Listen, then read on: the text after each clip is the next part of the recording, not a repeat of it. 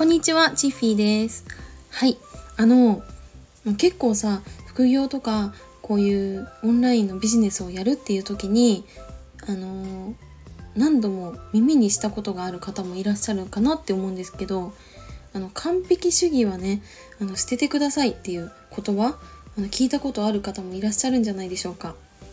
はい、私は2019年の夏からあのとあるね企業塾の販売代行っていう副業をやってみましたその時は初めてその、うん、割とね高額なお金を支払ってその企業塾に入り自分がその商品を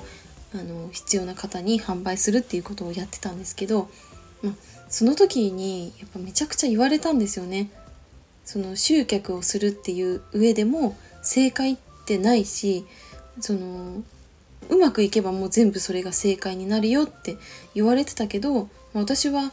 昔からね結構テンプレ人間だったというかそのベースがあってもうその通りにやらないと気が済まないタイプでそこからこうちょっとそれちゃうだけでなんか気持ち悪くなっちゃったりとかしてあこれはもう間違ったやり方だみたいな思ってもう初めからやんないみたいな感じだったんですよね。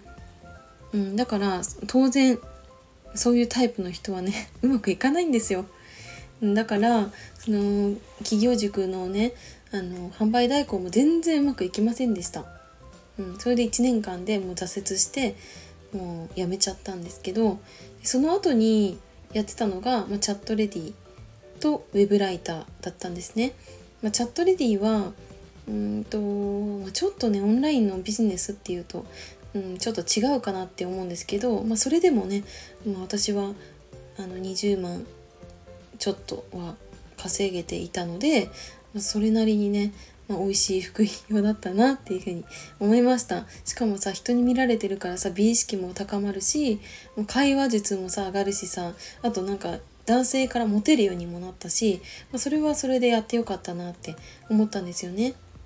うん、でもそのチャットレディもちょっと完璧主義だと、あのー、うまくいかないんですよね。うん、もちろんさもうめちゃくちゃ可愛くてその話も上手でっていう子はもちろんいたしそれで結果が出てる子っていうのもいたけどでもそういう子ってたくさんいるからさ結局男性がこう遊びに来たとしてもあでもあの子もいいなこの子もいいなみたいにいろんな女の子のところに行っちゃうから結局自分のところだけに来てくれるとは限らなくてってなるとそのなんか自分のやり方みたいなのが存在してでそれはそのみんながうまくいったやり方とは違うやり方かもしれないですよね。うん、なんか私だってなんか最初はなんかクマさんのぬいぐるみをね 抱っこしてあのレースのなんかフリフリのトップスを着て大きいリボンをつけてねあの出たんですよ。でなんかその時は今回初めて言うんですけどあのねチャットのネームが「てんてん」っていう名前だったんですよ。でそのそのてんてんはねあのそういう格好で出てて、うん、その時30歳かな？29歳か30歳ですよでやってたんですけど、まあ、そんなキャラはやっぱりいっぱいいるわけで埋もれるんですよね。で全然うまくいかなくて急にね私はキャラ変したんですよね。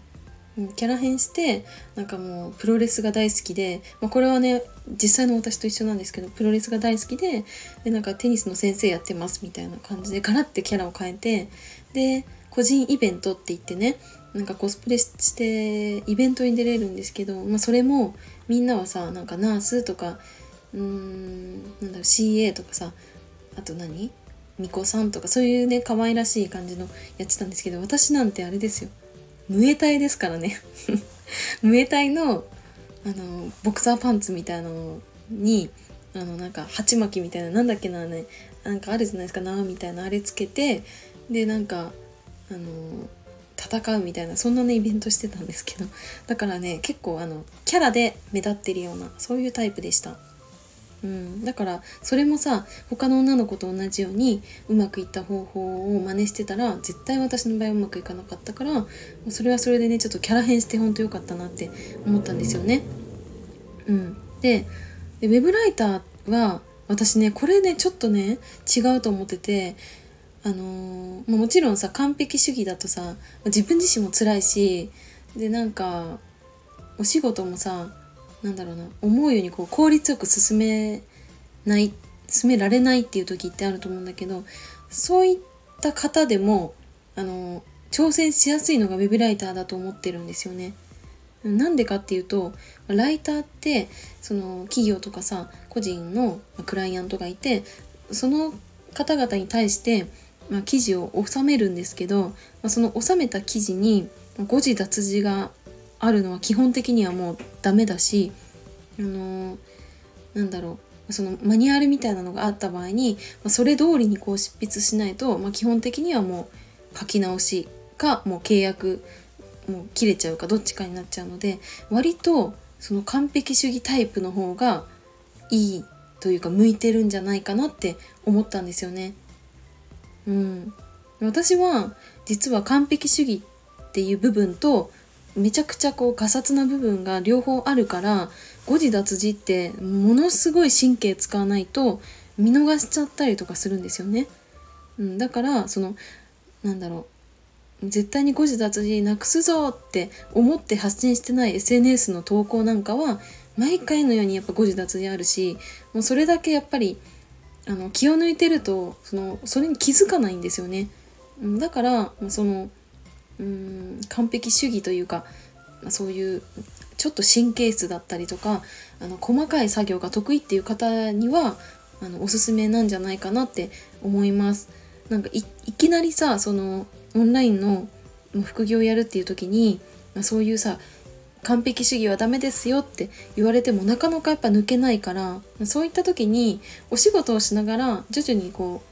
うーん、まあ、なくすというか、まあ、別にそれが悪いわけじゃないから完璧主義ってだからそういうなんだろうな完璧主義じゃない自分の仕事のスタイルみたいなのも見つけていったらいいんじゃないかなって思ったんですよね。うん。なんか私実はね、ウェブライターをやってて、